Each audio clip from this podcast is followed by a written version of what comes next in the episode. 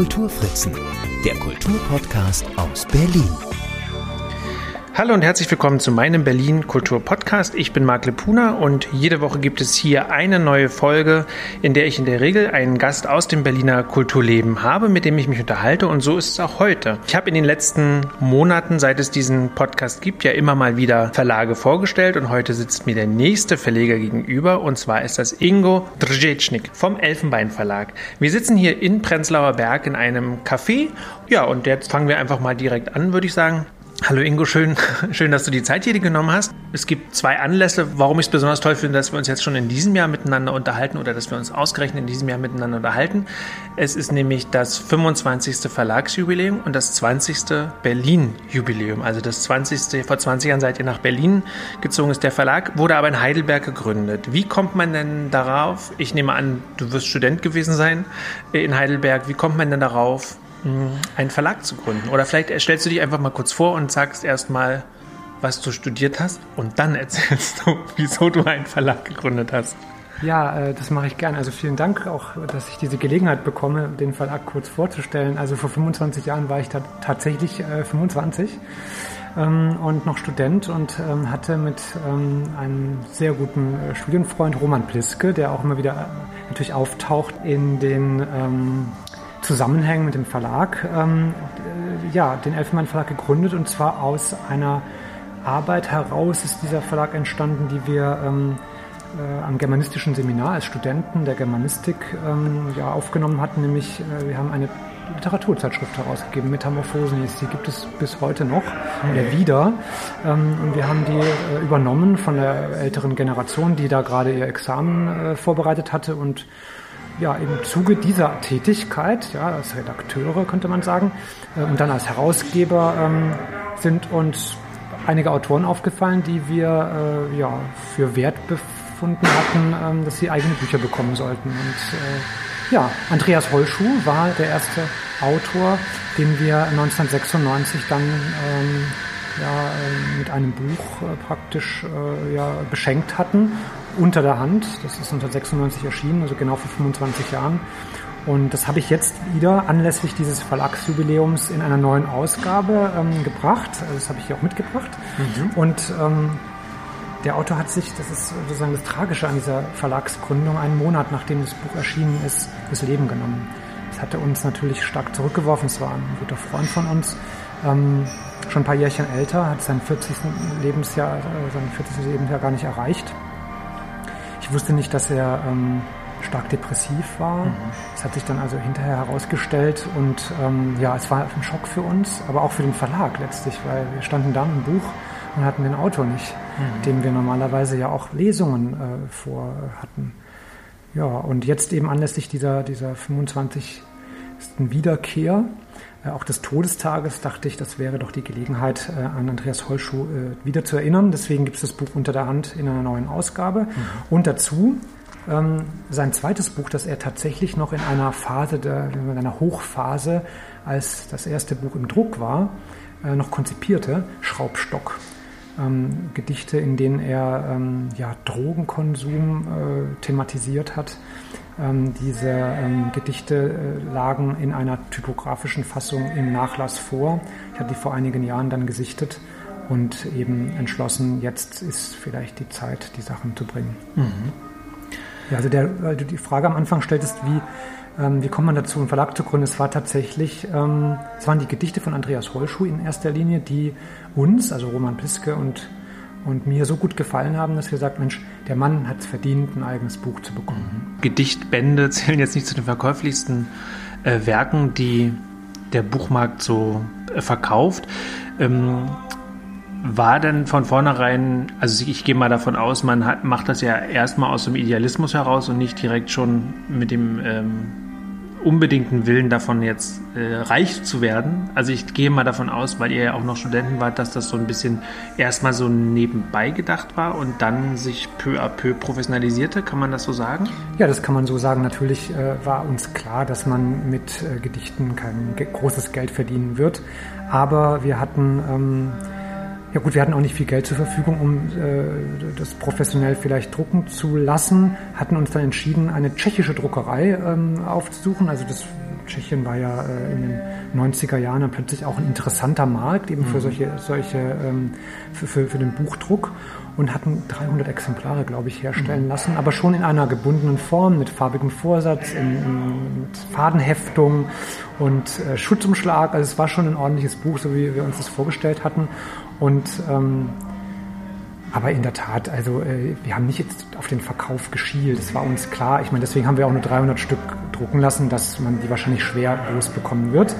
Aber ähm, gut, wir waren Studenten, unsere Eltern haben uns finanziert, wir waren noch nicht fertig, also wir haben da noch, also jetzt noch keine Sorgen gehabt mhm. ne, in dieser Hinsicht. Und aber kaum war das erste Buch da, war das zweite im Grunde genommen auch schon in Planung. Es war ein Roman eines anderen äh, ja, Kommilitonen von uns, der gerade sein Studium abgeschlossen hatte und dann eben nach seiner Promotion, glaube ich, war das direkt äh, einen Roman äh, geschrieben hatte, Schach von Frank Barsch. Und das war dann das zweite Buch, das kam unmittelbar, so ein halbes Jahr später oder so dann heraus. Dann ist man in so einem Fahrwasser und macht weiter, ja. ohne sich darüber Gedanken zu machen, dass man eigentlich vor allem Geld ausgibt. Denn natürlich haben wir auch diesen Roman nicht äh, sehr gut verkauft. Ich glaube, den haben wir dann 500 Mal gedruckt. Und ähm, weil wir gerade über die Anfänge sprechen, ähm, relativ bald, vielleicht so nach dem vierten, fünften Buch, bekamen wir ein, ähm, ein Typoskript einer Übersetzung äh, von Erzählungen aus dem Portugiesischen eines damals jüngeren ähm, portugiesischen Autors, der hier in Deutschland natürlich vollkommen unbekannt war, José Risso Direitinho. Und ich las diese Übersetzung äh, von diesen Erzählungen und war fasziniert und wir haben Kontakt mit dem Übersetzer aufgenommen. Es war auch ein Student aus Frankfurt, der eben einen Verlag suchte für diese, für diese äh, Übersetzung. Und dann haben wir natürlich, dann mussten wir wirklich professionell vorgehen im Sinne von, wir mussten mit der literarischen Agentin Kontakt aufnehmen, wir mussten äh, Rechte bezahlen. Ich glaube, es waren 1000 Mark, es war richtig unglaublich viel Geld, ja. Mhm. Einfach nur dafür, dass wir es machen dürfen. Ähm, und als Vorschuss. Und dann ging es auch seine Wege. Und dieses Buch ist tatsächlich dann in der großen Presse, also in der, in der FAZ, in der Zeit, äh, ich weiß nicht mehr wo, in der Süddeutschen Zeitung besprochen worden. Wir haben das Buch äh, zur Buchmesse 1997 rausgebracht. Und äh, der Autor hatte zeitgleich einen Roman bei Hansa veröffentlichen ah. können. Und das war sozusagen vielleicht unser Glück. Mhm. Wir hatten die in den Erzählband, Hansa den Roman und diese beiden Bücher wurden beim Doppelpack besprochen. Und das hat so einen gewissen Achtungserfolg mhm. gebracht. Verkäufe waren da auch noch nicht viele, denn wir hatten noch nicht diese professionellen äh, Vertriebswege. Ja. Wir hatten noch keine Vertreter äh, und Vertreterinnen. Wir hatten auch äh, keine Auslieferung. Wir haben es also selber gemacht. Also wenn eine Bestellung bei uns ein Faxgerät einkam, so ein Thermopapier-Faxgerät, ja, damals noch, dann, dann haben wir das halt abgearbeitet, Päckchen gepackt, Rechnung geschrieben und dann gehofft, dass die Buchhandlungen zahlen. Also es war wirklich so, ja, so am Anfang und um nochmal zurückzukommen aufs allererste Buch, da war es noch äh, primitiver, da sind wir mit den Büchern direkt in, die, in den Buchhandel äh, praktisch gegangen und haben diese auf Kommissionsbasis, mhm. also abgegeben und ja. dann Wochen später gefragt, was habt ihr denn verkauft? Können wir eine Rechnung schreiben? Ja, toll. Ähm, ja, finde ich, ich mag ja so eine Herzensblutprojekte sehr gerne. Bevor wir jetzt mal auf das gesamte ähm, Programm zu sprechen kommen, das also so, so Überblick, was, was so die Themen sind, die du verlegst, würde ich gerne nochmal auf den Titel zu sprechen kommen. Ich finde ihn ja doch äh, sehr besonders. Elfenbein Verlag, also den Verlagsnamen, nicht den Verlagstitel, den doch ja, letztlich den. Ähm, würde mich nochmal interessieren, wie es dazu gekommen ist, weil ich habe da zwei Assoziationen, aber vielleicht sagst du sie mal und dann sage ich meine Assoziation. Man könnte sagen, es war eine Schnapsidee. Und zwar jetzt nicht im Sinne von, es war falsch oder ein Fehler, sondern äh, es ist halt entstanden bei der Suche. Äh, nach einem griffigen, äh, wohlklingenden und vielleicht sogar schon einen Verlagsnamen zu finden, der den Anschein erweckt, dass es ihn schon länger gibt. Ah, ja. Und ich glaube, das äh, ging auch tatsächlich auf, als wir das erste Buch ähm, eben unter der Hand äh, im, im, Buchhandel angeboten hatten. Da sagte mir ein Buchhändler, Elfenbein kenne ich, ja, ja, ja, ja, müssen wir nicht erzählen. Aber konnte nicht sein. Ja. Ne? Also wir, Roman und ich, wir sind äh, irgendwann abends in einer Weinstube gesessen und haben überlegt, alle möglichen Namen überlegt und das blieb dann übrig. Mhm. Und ähm, es sollte natürlich auch den Charakter von etwas Edlem, etwas äh, Schönem, etwas äh, vielleicht auch Rarem äh, ausdrücken. Ähm, wir haben von Anfang an natürlich nicht auf hochweißem Papier gedruckt. Ich meine, das macht ja kein Verleger, aber wir haben ja damals keine Ahnung, wir haben das ja auch nicht studiert. Wir haben Germanistik und Geschichte studiert und nicht irgendwie Buch, äh, was weiß ich, äh, Kunst schon gar nicht und auch nicht Journalist, Journalismus mhm. oder so, sondern wir sind da so rangegangen wie, also Laien, komplette Laien und ähm, ich dachte immer, ja, auf elfenbeinfarbenem Papier äh, äh, was zu drucken, das ist doch schöner als auf weißem Papier und ähm, auch wenn es natürlich jeder macht. Ne? Chamois oder wie auch immer man ja. es nennt, es ist ja immer etwas gelblich oder sagen wir etwas getönt, ja, das äh, Buchdruckpapier, das Werkdruckpapier. Ja, und es gibt noch einen äh, zweiten, zweiten Grund vielleicht auch, das ist ja an diesem Verlagslogo, das hatten wir nicht von Anfang an. Mhm. Ähm, Vielleicht kurz äh, beschreiben wir das Logo. Das, das Verlagslogo zeigt einen Elefanten, genau. der einen, also da ist der Bezug zu Elfenbein natürlich, weil natürlich der mhm. Stoßzahn aus Elfenbein ne, ja. besteht und der trägt einen Obelisken. Genau. Und das ist ein, also natürlich eine modernisierte Fassung einer über 500 Jahre alten Buchillustration aus, wie man sagt, dem schönsten Buch der Renaissance von vermutlich Francesco Colonna, mhm.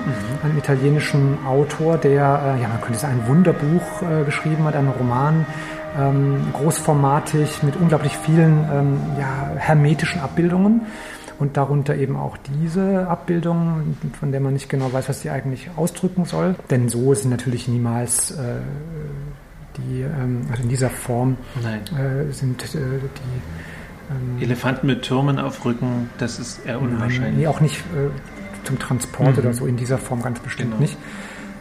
Ja, und äh, in diesem Buch Hypnodotomachia Polyphili, so heißt dieses Buch, ähm, 1499 gedruckt, da ist es auf, äh, so ist es zum ersten Mal eben aufgetaucht und das hat mich immer fasziniert, dieses mhm. Buch. Und es soll auch ähm, eines Tages in einer deutschen Übersetzung im Elfenbein Verlag erscheinen. Es wird seit 20 Jahren daran gearbeitet. Mhm. Raphael Arnold, Professor in ähm, mittlerweile, damals natürlich mein Kommilitone, ja, mittlerweile Professor in Rostock für Romanistik, der ist sozusagen jetzt in den letzten Zügen und wir hoffen, dass wir es zum Themenschwerpunkt Italien auf der Frankfurter Buchmesse, ich glaube im Jahr 2023, also in zwei Jahren, mhm. dann wirklich präsentieren können, nachdem wir es schon mehrfach angekündigt haben. Ja. Also das ist, ah, das ist auch schön, so ein Projekt, was dann irgendwann in Realisierung geht nach langer, langer, langer Planungsphase.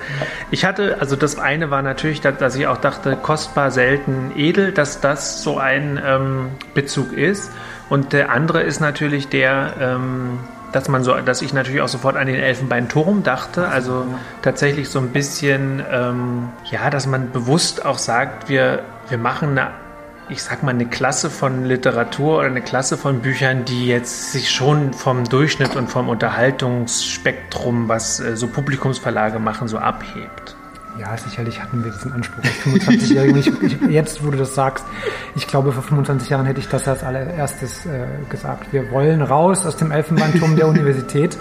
Aber es, es war damals, glaube ich, eher ein Kokettieren, denn mhm. ich habe ja, ich hab ja gerne studiert und ich wollte das ja auch, bis selber entschieden. Ich wollte Germanistik studieren. Ich wollte auch mal äh, Doktor werden. Ja? Also ich habe das ja alles irgendwie auch bewusst so gemacht. Und das mit dem Bücherverlegen kam eher so als Spielerei dazu. Ähm, vielleicht war es wie ein Hobby, ähm, das sich dann eben aber doch ja als Berufswunsch dann mhm. irgendwie ähm, erwiesen hat. Wobei ich auch sagen muss, äh, das ist natürlich äh, immer noch auf tönernen Füßen. Ne? Man kann mit so einem Programm, das ich da mache, ähm, zwar jetzt mehr Menschen erreichen als vor 25 Jahren, das ist klar. Ich habe deutlich äh, größere Stückzahlen jetzt im Verkauf, aber so richtig davon leben kann ich nicht. Also ich mhm. brauche immer noch ein, ein Standbein. Ne? Das ist sozusagen das Spielbein und ähm, ja, man muss schon noch nebenbei noch was anderes mhm. machen. Bevor wir jetzt auf das Programm kommen und auch mhm. über die Verkäuflichkeit und Unverkäuflichkeit oder sagen wir mal das unternehmerische Risiko, mhm. warum ähm, wurde denn aus dem Heidelberger Verlag ein Berliner Verlag? Das war ein, also ein alter Wunsch von mir und Roman, glaube ich, auch, ähm, Heidelberg irgendwann zu verlassen und nach Berlin zu gehen. Ganz unabhängig äh, davon, äh, dass der Verlag jetzt umgesiedelt werden soll. Das war ein persönlicher Wunsch. Ich wollte immer in Berlin leben. Ich habe hier auch Wurzeln in Berlin, also nicht ich selber, aber meine Mutter. Mhm. Und äh, meine Großeltern lebten hier. Ich äh, war als Kind ähm, jedes Jahr zweimal in Berlin, in Westberlin. Und ähm, es war für mich immer eine attraktive Großstadt mit U-Bahn und äh, ja, also KDW und solchen Sachen. Das gab es bei uns auf dem Land nicht. Und da wollte ich halt leben. Und ich vielleicht hätte ich auch hier studiert, wenn meine Großeltern damals nicht ähm, noch gelebt hätten und ich damals mit ihnen, naja, ich möchte nicht sagen im Streit lag, aber da war mir das nicht ganz so angenehm, nicht ganz mhm. so geheuer und ähm, deswegen bin ich eben erst nach meinem Studium nach Berlin gekommen. Das mal so abzukürzen. Aber das war wirklich ein privater Wunsch und irgendwann natürlich auch, wenn man dann so ein Verlag, wie, wie lange waren wir denn, von 96 bis 2001 Verleger in Heidelberg, also fünf Jahre. In dieser Zeit merkt man dann auch, dass wenn man mehr will als eben, ja, vor allem mehr Kontakte äh, möchte, ja, die auch sagen wir, bundesweite Ausstrahlung haben, dann muss man auch aus der Provinz raus. Würde ich jetzt mal so behaupten. Mhm. Vielleicht würde es ein Heidelberger Verleger, der da seit 30 Jahren ist, gibt ja auch einige, ganz anders sehen. Ja, mhm. und kann natürlich auch von Heidelberg aus diese Kontakte pflegen. Ich hatte da, ich war damals jünger als die Heidelberger Verleger, die heute dort immer noch sind und äh, dachte, das geht nur von Berlin aus. Mhm. Ja, das geht sicherlich auch von woanders aus. Aber die Wege sind wirklich kürzer und kaum war ich hier, hatte ich direkten Kontakt äh, zu bestimmten Zeitungsredaktionen, ja, äh, die halt hier auf jeden Fall ähm, Büros unterhalten. Die Süddeutsche Zeitung hat ja auch ein Büro hier, ja, und die FAZ auch mhm. und so. Das ist, ähm, das war schon äh, vorteilhaft. Auch Salons, die wir bespielen konnten mit unseren Autorinnen und Autoren. Ähm, also Heidelberg hat ein ganz tolles kulturelle, kulturelles Leben. Heute sowieso, aber auch damals schon. Das hat uns viel gebracht. Also ich glaube, wenn ich in der Stadt, in der ich meine, meinen Schulabschluss gemacht habe, Heil, Heilbronn, ja, also äh, das ist 100 Kilometer von Heidelberg entfernt, das versucht hätte, wäre es wahrscheinlich nicht geglückt. Mhm. Heidelberg, ist, Heidelberg ist schon kulturell sehr äh, entwickelte Stadt mhm. und war sie ja schon immer. Ja, dann kommen wir jetzt mal zum Programm des Elfenbein Verlags. Ich bin wirklich erstaunt, weil, äh, also zum einen sind es viele, wie viele Bücher sind es denn pro, pro Jahr? Was, was, was erscheint also, da bei dir? Eigentlich sagte ich immer, ich mache drei Bücher pro Saison, also äh, drei im Frühjahr, drei im Herbst. Und alle guten Dinge sind drei. Meistens werden es dann doch fünf oder sechs. Ja. Ähm, aber ich möchte tatsächlich wieder zurückkommen auf diese Zahl drei, weil man das auch, weil ich das selber auch besser überschauen mhm. kann. Ich muss mich ja auch um jedes Buch auch kümmern. Ich möchte mhm. ja auch Lesungen machen, den Autoren und es ist natürlich einfacher mit äh, bereits verstorbenen Autoren so eine große Reihe dann zu machen. Das geht dann einfacher. Ähm, zumal diese, zum Beispiel jetzt, wenn wir da über äh, Almosen fürs Vergessen von Simon Raven sprechen oder auch äh, ein Tanz zur Musik der Zeit von Anthony Powell, also mehrbändige Romanreihen. Äh, man könnte sie ja auch als einen Roman begreifen. Es sind dann zwar mehrere Bücher, aber es ist letztlich dann doch ein Titel, nicht wahr? Ähm, dann, äh, kann man auch mehr machen. Aber wenn ich mir vorstelle, es wären jetzt alles lebende Autoren, jeder, also das, wie soll man denn die äh, ich bin alleine, ja, ich habe ja keine Angestellten, wie soll ich die betreuen? Und mhm. diese Bücher müssen sich auch verkaufen. Ja, ich möchte Veranstaltungen machen, ich möchte natürlich den Buchhandel, äh, ich habe natürlich meine Vertreter, aber ich muss selber natürlich auch ganz schön mhm. viel telefonieren und darum betteln und bitten, dass es Veranstaltungen gibt. Und in der Veranstaltung sind die Bücher im Grunde genommen ja nicht äh, präsent. Mhm. Und dann gucke ich mir aber das Programm an und ja. jetzt komme ich nämlich darauf und das ist zum einen, ich glaube, du ähm, publizierst all das, wo, wenn man jetzt einem Menschen sagen würde, du willst einen Verlag gründen, dann machst du, habe ich so das Gefühl, genau das, wo alle abraten würden, dass man das halt macht. Also du bist so wirklich Nische, Nische. Also zum einen, du, ja? ja, also, also ich finde, also Lyrik ist natürlich eine, eine, ein Thema, was wenig publiziert wird, habe ich so das Gefühl. Also vielleicht ist das aber auch ähm, einfach so, wenn ich mit anderen anderen Verlegern mhm. gesprochen habe, dass viele sagen, nee, Lyrik machen wir nicht, das verkauft sich schlecht. So, dann machst du etwas, äh, das finde ich auch nochmal besonders, dass du sehr, sehr viele Übersetzungen hast, weil Übersetzungen ja auch nochmal eine Kostenfrage sind. Deshalb raten, glaube ich, auch viele Leute oder viele kleinere Verlage, die ich kenne, die sagen ganz bewusst, wir setzen auf deutschsprachige Autoren, hm, weil wir dann zumindest den Stress nicht noch zusätzlich haben, da noch mit der Übersetzung äh, ähm, und Lizenzen etc. Ja, und du machst eben diese, diese Werkreihen, die ja, äh, wo man ja auch nicht mittendrin aufhören kann, sondern wo man sich ja im Grunde am Anfang verpflichtet und dann weiß man, da müssen dann 12, 13, 14 Nun, Bände gegebenenfalls äh, erscheinen. Nun, man könnte natürlich mittendrin aufhören und im Falle von Anthony Pohl haben das ja auch schon drei Verlage mhm. gemacht. Also die hatten ja in den 50er, 60er und dann in den 80er Jahren ähm, das schon mal versucht. Mhm. Ja. Ähm, ich weiß nicht, aus welchen Gründen das dann abgebrochen wurde.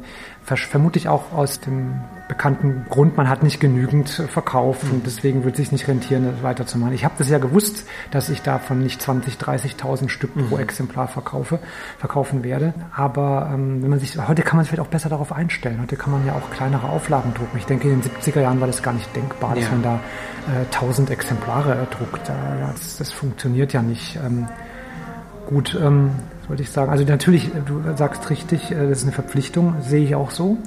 Äh, deswegen war mir es auch ganz wichtig, ähm, als ich Anthony Poes Romanwerk ins Taschenbuch verkaufte, dass äh, der Verlag, der es dann gekauft hat, ähm, auch sich verpflichtet hat, auch alles zu machen und nicht nur mit mal was auszuprobieren mit einem mhm. Band oder so. Weil ich habe es ja auch nicht so gemacht. Wenn man ein Romanwerk verlegen will, dann muss man es auch komplett mhm. machen. Ne? Ja, also sehe ich das auch bei, Anthony Paul war das ja, ist es schon abgeschlossen, bei ähm, Simon Raven ähm, noch nicht. Da sind wir jetzt bei Band 3, Band 4 kommt im Herbst und ähm, glücklicherweise haben wir Unterstützung, Übersetzungskostenunterstützung, du hast es ja auch angesprochen. Ähm, das ist schon schwierig, wenn man das alles alleine finanzieren muss. Ne? Eben. Das ist klar. Also da muss man natürlich dann irgendwelche Regelungen finden. Hier äh, in diesem Fall habe ich das große Glück, mit ähm, Sabine Franke zusammenarbeiten zu können, die ich auch seit meinem Studium kenne. Also wahrscheinlich auch 25 Jahre. Ich muss mal genau nachdenken, wie lange ich sie Bestimmt, ja, natürlich. Ähm, und ähm, sie hat den Verlag immer äh, unterstützt. Sie hat viel lektoriert für mich. Sie hat mir immer auf der Frankfurter Buchmesse ausgeholfen. Sie ist Übersetzerin, sie ist Lektorin vor allen Dingen. Ja, und dann haben wir dieses Projekt gefunden und sie hat gesagt, oh, das übersetze ich dir so und du kannst dann hinterher gucken, ja. Das haben wir natürlich nicht gemacht, ja. Also ich habe natürlich schon mit ihrem Vertrag und dem Vorschuss und so, so wie ich das bezahlen kann. Mhm. Aber glücklicherweise hatte ich da ein, ein, ein, ja, man könnte sagen, Mäzen aufgetan, eine Stiftung, die gesagt hat, wir unterstützen das. Ah, ja. und, ähm, und da ist dann sozusagen schon mal ein großer Betrag äh, für die Übersetzungsleistung erfüllt und sie kann unter den Bedingungen das übersetzen. Ich hoffe, das äh, wird äh, auch weiter so gehen, weil man kann nicht sicher sein, dass so eine Stiftung alles übernimmt. Das ist ja klar. Also da muss man schon immer wieder gucken. Was sind denn die Beweggründe für dich oder wie entscheidest du denn, was du publizierst und was nicht? Weil ich nehme an, du kriegst auch, du wirst auch Manuskripte bekommen und wirst ja nicht alles verlegen können und wollen, logischerweise, was du bekommst. Also was sind so Entscheidungskriterien von, von Lyrik bis Übersetzung? Also ich bekomme, also gut, das ist eigentlich ganz einfach gesagt. Das Kriterium ist, äh, was mir gefällt, mhm. Äh, das lese ich auch weiter. Also ich lese natürlich in diese äh, unaufgefordert eingesandten Manuskripte immer hinein. Es könnte ja auch wirklich was dabei mhm. sein, was äh, ja, also dann vielleicht ein großer Bestseller werden könnte. Ich weiß nicht, ob ich das einschätzen kann, aber wenn es mir gefällt, lese ich zumindest mal weiter. Mhm. Und dann muss ich natürlich überlegen, wenn ich mich entscheide, das ist wirklich äh, was für mein Programm, wann kann ich das machen? Mhm. Ne? Aber ähm, ich muss ganz ehrlich sagen, ich habe so viele Projekte schon unter Vertrag, dass ich bis Ende 2024 eigentlich gar nichts Neues brauche. Mhm. Aber schlecht, ich kann es schlecht auf meine Internetseite schreiben. Ja, äh, sehen, sehen Sie von Einsendungen ab. Äh, möchte ich auch ehrlich gesagt nicht so wie äh, das vielleicht andere machen. Ja, äh, ich schaue mir das schon an und ähm, vielleicht muss man dann was in die Pipeline legen mhm. und dann vielleicht ab 2024. Aber ich habe natürlich viele deutsche Autoren mittlerweile äh, an meinen Verlag gebunden und die schreiben auch alle weiter. Und den fühle ich mich auch verpflichtet. Ich kann nicht alles machen, aber ich muss natürlich auch mit ihnen dann reden. Ja? Und wenn, wenn sie mir was anbieten, dann werde ich die natürlich eher äh, bedenken als irgendwie einen neuen Autor, der versucht unterzukommen. Das ist wirklich schwierig, glaube ich, für deutsche Autoren ähm, einen Verlag zu finden. Und das ist also nicht nur bei mir, sondern in allen Verlagen das Gleiche. Man hat eben seinen Autorenstamm, die schreiben weiter. Man hat Projekte und dann kommt noch einer dazwischen. Na, weiß ich nicht. Es ist für die Großen vielleicht einfacher als für die Kleinen. Ja, aber natürlich als kleiner Verlag hat man, glaube ich, dann eben, äh, auch wenn man das so bewusst äh, publiziert wie du, hat man natürlich auch andere Möglichkeiten der Autorenpflege, Autorinnenpflege. Ja. Das ist ja schon auch wichtig. Ähm, bei den äh, Übersetzungen ist mir aufgefallen, dass du durchaus auch viel aus dem Portugiesischen, hast ja, ja auch gesagt, das war von vornherein so ähm, oder einfach begleitet dich von Anfang an. Gibt es für dich eine persönliche Beziehung auch zu Portugal? Also und Brasilien dann vielleicht auch? Ich weiß Nein, nicht. persönlich nicht. Also ähm, ich kannte das Land, ich habe das Land zum ersten Mal bereist, äh, ich glaube kurz bevor wir den Verlag gegründet hatten. Aber da war noch nicht klar, dass ich Portugiesisch. Wie gesagt, es war ein, ein, reiner Zufall, dass man, dass eben dieser Boris Planer, so mhm. dieser Übersetzer, uns äh, damals, wahrscheinlich 1996, direkt nachdem wir die ersten Bücher eben herausgebracht hatten, angeschrieben hatte ähm, mit dieser Übersetzungsprobe. So, also wenn das nicht gekommen wäre, vielleicht hätte ich niemals mit mhm. portugiesischer Literatur. Aber es gibt noch einen zweiten Punkt, doch den muss ich auch noch sagen. Ich denke, das ist eher eine Folge daraus, dass ich dann schon einige portugiesische Titel im Verlag hatte. Ich glaube, es war im Jahr 1998. Ähm, erreichte uns ein Manuskript, ähm, ein, Typoskript, war getippt, wirklich auf der Maschine getippt, kam nicht aus dem Computer, äh, auch mit Tippex so, äh, mhm. wirklich in der alten Form, äh, richtig dickes, dickes Paket, 600, 700 Seiten getippte ähm, äh, Gedichte, zunächst auf den ersten Blick, aber es hat sich dann als ein Epos herausgestellt von Luís de Camões. Das ist der große, große Autor Portugals, ja, aus der Renaissance. Mhm. Und ähm, also der Name sagte mir was, aber ich habe natürlich nie was von ihm gelesen. Es gab auch schon Übersetzungen im 19. Jahrhundert und so weiter. Aber ich habe dann, und das, weil du fragtest, gibt es einen persönlichen Bezug, ich hatte da unseren damaligen äh, Mitstudenten der Germanistik und Lusitanistik, der hatte also Portugiesisch auch mhm. studiert, gebeten, Sven Lindberg, gebeten, guck doch mal da rein, ist das was für uns? Weil Camões ist doch ein Name. Und er meinte, das musst du machen, Ingo, das muss, es hat noch nie eine komplette Übersetzung der Lusiaden gegeben. Ja, und dann haben wir das halt gemacht. Mhm. Und es ist eingeschlagen wie eine Bombe. Wir hatten, ähm, weil das natürlich die Kenner auch wussten, dass es da keine, seit vielen, vielen äh, Jahrzehnten äh, keine äh, Übersetzung gegeben hat oder schon gar nicht mehr lieferbar war. Nur eine Auswahl, glaube ich, aus den Lusiaden. Und wir haben dann halt eine zweisprachige Ausgabe gemacht, so ein Lexikonformat, mhm. auch ordentlichen Preis verlangt, mit Schuber. Und ich dachte zuerst, hm, werden das die Leute kaufen, ja. 128 Mark war das damals. 128 Mark, jetzt dann 79 Euro oder 75 Euro, so irgendwie. Und ähm, das ging auf. Ich glaube, das Buch habe ich in vier auf oder fünf Auflagen gedruckt. Ah, schön, ja. ja. Und ähm, dann haben wir weitergemacht, natürlich Camões Gedichte, Camões äh, ähm, äh, Theaterstücke, das, das, Gesamtwerk von Camões dann auch erschienen. Und wenn du halt anfängst, wenn du in einem, so einem Fahrwasser bist, ja, dann interessiert dich das und dann schaust du links und rechts und dann möchtest du vielleicht auch die klassische Literatur dieses Landes mit den Zeitgenossen so in ein Programm führen. So mache ich's, möchte ich es auch gerne mit der griechischen Literatur machen. Also da bin ich auch schon seit langem dran, seit 2000 etwa, 2001 eben ja, einige Klassiker wie zum Beispiel Odysseus Elitis oder Yanis Ritsos, ähm, Yorgos Seferis, die großen Namen, mit weniger bekannten, ähm, aber auch großen Autoren äh, zusammenzubringen. Also bei diesen beiden, sagen wir mal, bei diesen beiden Literaturen, die wir ja eher als klein bezeichnen würden, weil die Sprachen halt nicht so, mhm. es gibt nicht so viele Sprecher, ja. Wobei, äh, Portugiesisch gibt es natürlich in Brasilien ganz viel, aber es ist, wird anders wahrgenommen, das brasilianische Portugiesisch. Also diese kleinen Nationen, sage ich mal, haben aber doch eine große Literatur, die zum Teil hier unbekannt ist oder in Vergessenheit geraten ist. Also gerade bei, bei den Griechen ist es nicht so sehr, ähm, da, da, kennen wir uns ja gar nicht aus bei der neugriechischen Literatur. Also außer Kazantzakis, was fällt dir da für ein Name ein? Also ja, so, mir, ne? ja? mir keine. Genau, aber ich meine, Odysseus Elitis hat immer einen Nobelpreis mhm. bekommen, Literatur. Ja? Mhm. Und, ähm, aber gut, Kazantzakis ist der bekannteste äh, wegen seinem Sorbas und der ja verfilmt wurde. Habe ich übrigens auch, seine Odyssee in meinem Verlagsprogramm. Ein Riesenwerk. Naja, aber ähm, bei den Portugiesen, also wer kennt heute noch Camões? Und, aber wie gesagt, im 19. Jahrhundert war dieser Autor ähm, wohl bekannt im, äh, unter den deutschen Intellektuellen, mhm. die ihn sich auch zum Vorbild nahmen und ihn deswegen übersetzten. Also wahrscheinlich oft so die Romantiker, die suchten auch ne, nach diesen Wurzeln, woher kommen die Deutschen und so. Und dann haben die mhm. natürlich geguckt, was haben die anderen Nationen äh, da ähm, vorzuweisen. Und dieser Camões hat einen ein Epos geschrieben, im Grunde genommen im Stile äh, der Odyssee, ja? mhm. also so ein äh, Seefahrer-Epos und damit auch im Grunde genommen die ja, so eine Art mythische äh, Idee, äh, woher stammen die Portugiesen, äh, erfunden. Ah, ja. Natürlich kommen die auch aus Troja. Ne? Verstehe, alles klar. und einer hat dann äh, Lissabon gegründet. Ah. So, ja, das wird da alles da drin. Mhm. Und dabei wird aber auch gleichzeitig eben die Entdeckung des Seewegs nach Indien äh, verhandelt. Ja, Vasco da Gama, der da mhm. äh, Afrika herumgesegelt ist und so. Und das ist ja, also äh, ein zu, nach wie vor zu entdeckender Autor, bereit zu entdeckender Autor. Ja, das ist äh, spannend. Vor allem, äh, was mir jetzt daran so gefällt, ist, dass es ähm, ja, also ich meine, du wirst ja nicht ganz ohne Kalkül arbeiten, aber ich finde es schon auch toll, dass man so ein bisschen das Gefühl hat, es ist auch viel, du folgst ja sehr viel deinem Bauch oder deinem Herzen ja. und, und ähm, ich glaube, dann macht Verlegen auch einfach wesentlich mehr Spaß. Ja, natürlich. Weil ja. jedes dann so ein Herzensprojekt ist und man nicht irgendwie weiß, ja, das wird sich schon irgendwie verkaufen, mhm. aber eigentlich interessiert es mich nicht wirklich. Und das finde ich ja, tatsächlich, das klingt jetzt bei dir ähm, tatsächlich. Das hätte ich auch so nicht gemacht. Genau. Dann wäre ich, nein, dann wäre ich kein Verleger geworden. Jetzt ist es ja ein Berlin-Podcast. Berlin Kultur Podcast.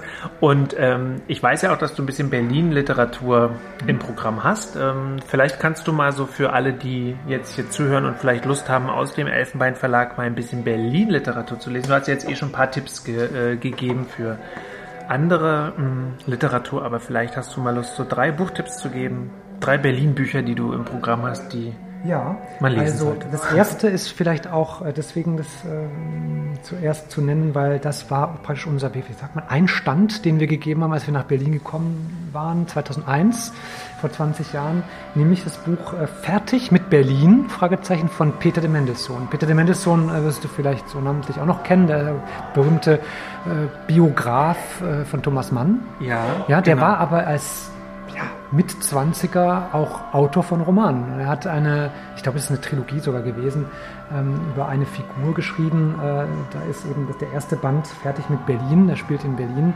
Geht es um einen Studenten, der, ähm, glaube ich, gerade ein Abi gemacht hat, erstmal in, in, in München oder so oder in Süddeutschland und dann in den 20er Jahren wohlgemerkt, ja. Ähm, oder späten 20ern äh, nach Berlin zieht, äh, zum Ärger seines Vaters, der das nicht möchte, da, dass der da in Moloch Berlin, ja, das rote Berlin, und der arbeitet dann auf einer Zeitungsredaktion.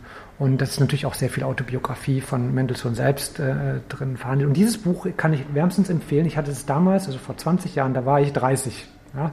Und das habe ich gelesen. Ähm, damals war diese Popliteratur gerade Ja. ganz aktuell. Ja? Christian Krach, Stuttgart Barre, äh, äh, Eckhard Nickel, ja, diese Autoren. Und das habe ich gerne gelesen. Und als ich dann Mendelssohn las, dachte ich, das ist doch genau das Gleiche. Aber viel älter. Der, ist, der Roman ist, glaube ich, 1930 oder so erschienen. In einer Reihe, die hieß ähm, Junge Deutsche. Ähm, also das war halt damals so diese Bezeichnung. Man, man könnte es auch sagen Popliteratur. Ich wollte nur sagen, es war die Popliteratur es der späten es war 20er dann damals offensichtlich. Bezeichnung, genau.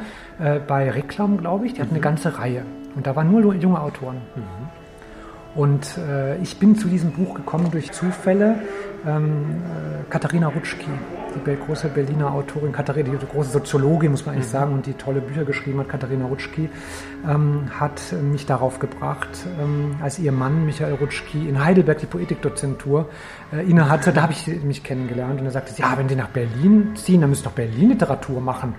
Ich habe da ein paar Tipps für Sie. Und, hat sie mir, ja, und da hat sie mir einige Tipps gegeben und das war äh, wirklich der, äh, der Knüller und ähm, ist auch, also gab es Vorabdruck in der Welt und wir haben tolle Veranstaltungen gehabt, auch gut verkauft und das Taschenbuch konnte ich auch verkaufen, nach wie vor wunderbar lesbar. Also nur so ein Beispiel, man fliegt, man flog damals, ja, späten 20er Jahren von Dresden nach Berlin, wenn man das Geld natürlich hatte, in einem Flugzeug, wo man die Fenster öffnen konnte.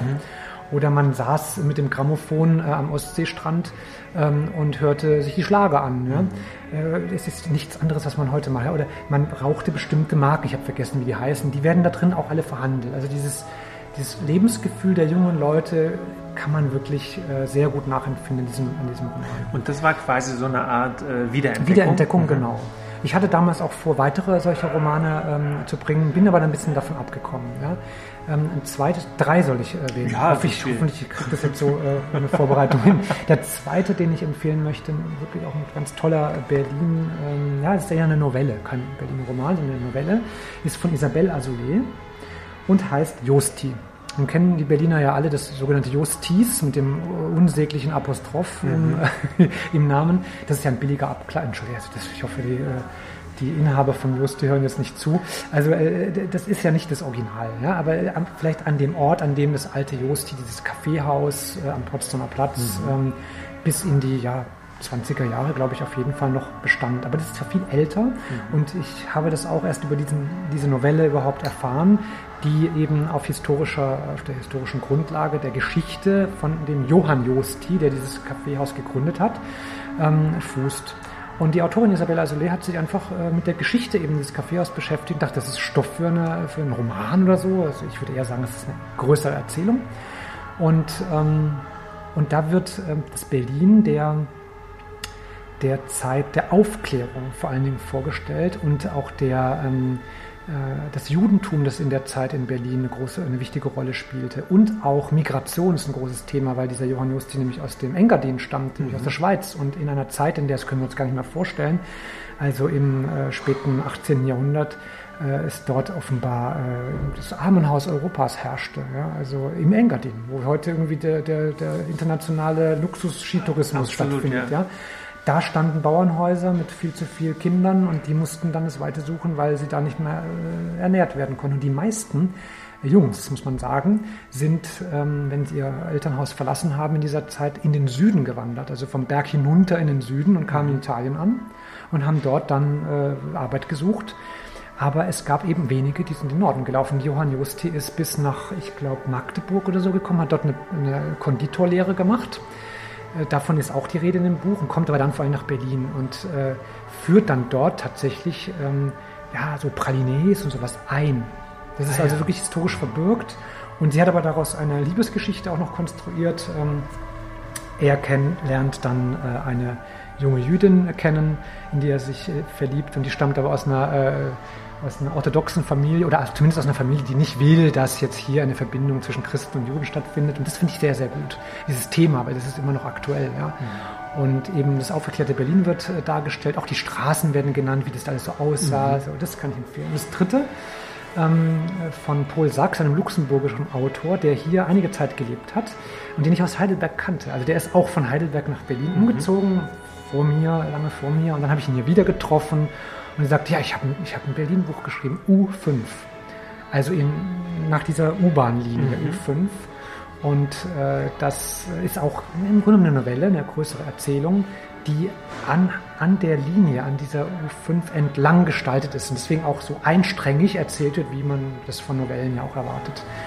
Geht es um einen Künstler, äh, jungen Künstler, der irgendwie abgewiesen wird von seinem Professor oder von dem Professor irgendwie lächerlich gemacht wird, der nicht versteht, was der für eine Kunst macht und dann abrutscht in eine ja, eine ganz merkwürdige System. Wir sehen ja viele solcher Menschen in mhm. Berlin herumlaufen, die auch wirres Zeug reden, auch an U-Bahnhöfen häufig anzutreffen. Die reden irgendwas ja, äh, vor sich hin.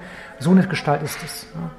Ein Heinrich heißt auch noch Heinrich und er wird im Grunde genommen so geschildert wie ein Aussätziger, der von der Gesellschaft ausgestoßen mhm. wird. Ja. Aber ähm, da gibt es noch zwei andere Figuren, die mit ihm befreundet sind und versuchen ihn zu halten und so. Und äh, das ist wunderbar äh, erzählt. Ich hatte auch großen Erfolg mit diesem Buch. Ähm, das hat auch einen Preis bekommen, einen Literaturpreis in Luxemburg mhm. Ähm, für, ja, ich glaube, es war das erste Buch, was einen luxemburgischen Literaturpreis bekam, das also vom, vom Setting, vom, vom Inhalt her nichts mit Luxemburg zu tun mhm. hatte.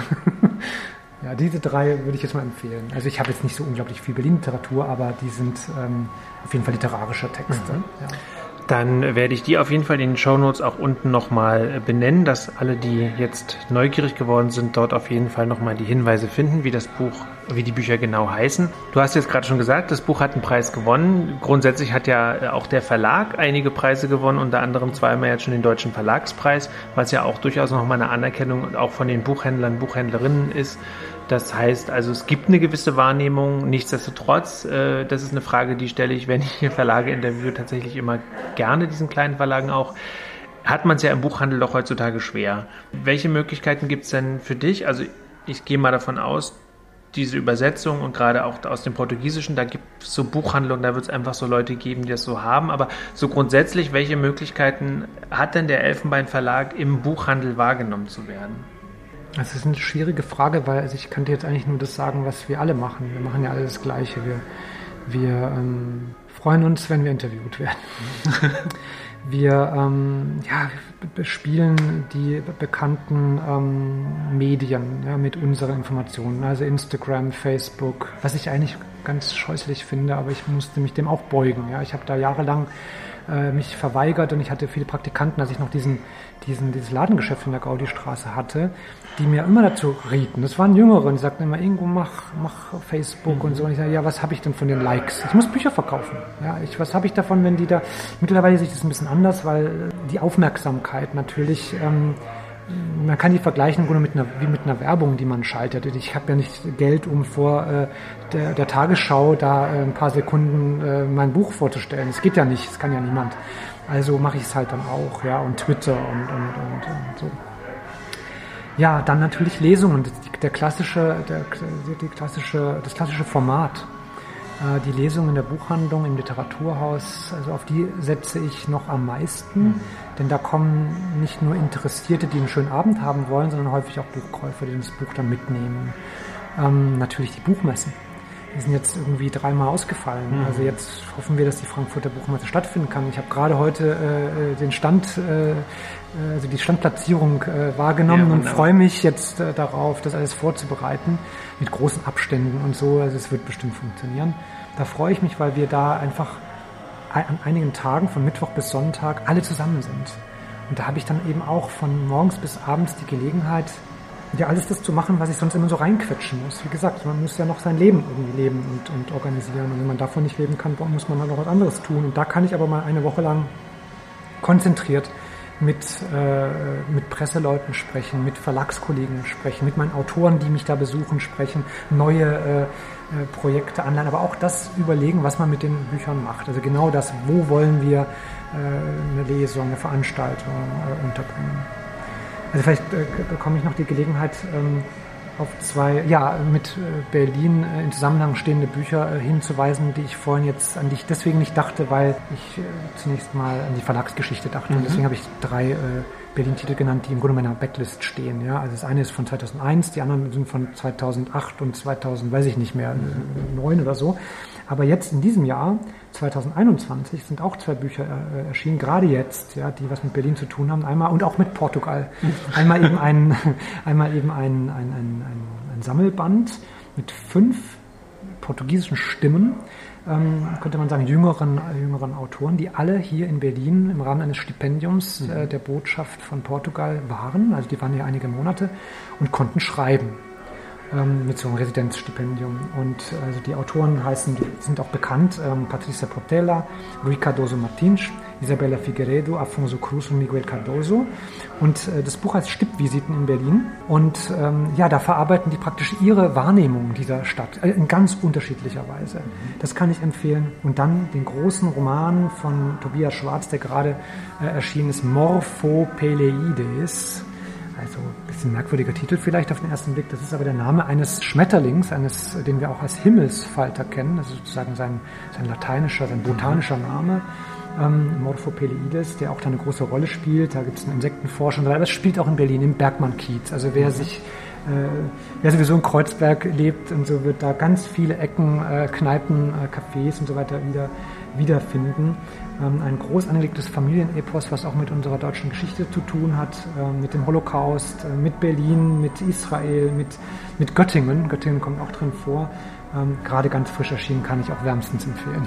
Ja, dann gibt es jetzt, glaube ich, für alle, die ähm, mal keine Lust auf Podcast haben, sondern sich lieber ein Buch äh, zu, ja, zur Hand nehmen wollen, gibt es jetzt genug Empfehlungen, genug Tipps vielleicht für viele von euch eine neue Möglichkeit oder eine Möglichkeit, einen neuen Verlag äh, entdeckt zu haben, so wie es mir auch ging. Also ich hatte tatsächlich in meiner Vergangenheit schon äh, das Vergnügen, äh, den Elfenbein Verlag mal zu kennen, weil wir mal eine Lesung gemacht haben, wo auch zwei Bücher aus dem Elfenbein Verlag dabei waren. Das war 2009 und ich habe in derselben Straße gewohnt, in der der Elfenbein Verlag jetzt auch zu Hause ist. Ingo, vielen Dank. Ich fand das sehr anregend, sehr spannend und vor allem nochmal so einen schönen, ähm, ja, schon eine schöne Bereicherung jetzt, ähm, zu, ja, was diese Vielfalt an ähm, Verlagen, an Verlagen in Berlin auch angeht, dass eigentlich für alles doch hier in dieser Stadt auch ein Platz ist. Und dann wünsche ich dir für die Zukunft, für die nächsten 25 Jahre, also vielleicht für die nächsten 20 Jahre in Berlin und wer weiß, vielleicht machst du das ja zyklisch oder so ähm, spiegelbildlich, so dass du. Nein, ich kehre nicht zurück, keine Sorge. Gut, dann für die nächsten 25 Jahre auf Vielen jeden Dank. Fall Minimum viel Erfolg äh, für den Elfenbein Verlag. Ich habe ihn jetzt auf dem Schirm und werde sicherlich das ein oder andere Buch hier vielleicht im Rahmen des Podcasts oder bei anderer Gelegenheit auf jeden Fall nochmal erwähnen und vorstellen können. Herzlichen Dank. Vielen Dank. So, und das war der Berlin Kultur Podcast für diese Woche. Ich freue mich sehr, dass ihr zugehört habt. Kritiken, Hinweise, Themenvorschläge nehme ich wie immer gerne entgegen. Die könnt ihr per Mail an mark mit c@kulturfritzen.net schicken oder ihr kommentiert in den Postings zu dieser Folge oder ihr hinterlasst gute Bewertungen. Ich freue mich über alles, auch dass der Podcast weiter wahrgenommen wird. Ich bedanke mich bei allen, die hier regelmäßig zuhören und die diese einzelnen Folgen auch empfehlen. Und nächste Woche Sonntag gibt es schon die nächste Folge. Bis dahin verabschiede ich mich. Herzlichen Dank fürs Zuhören.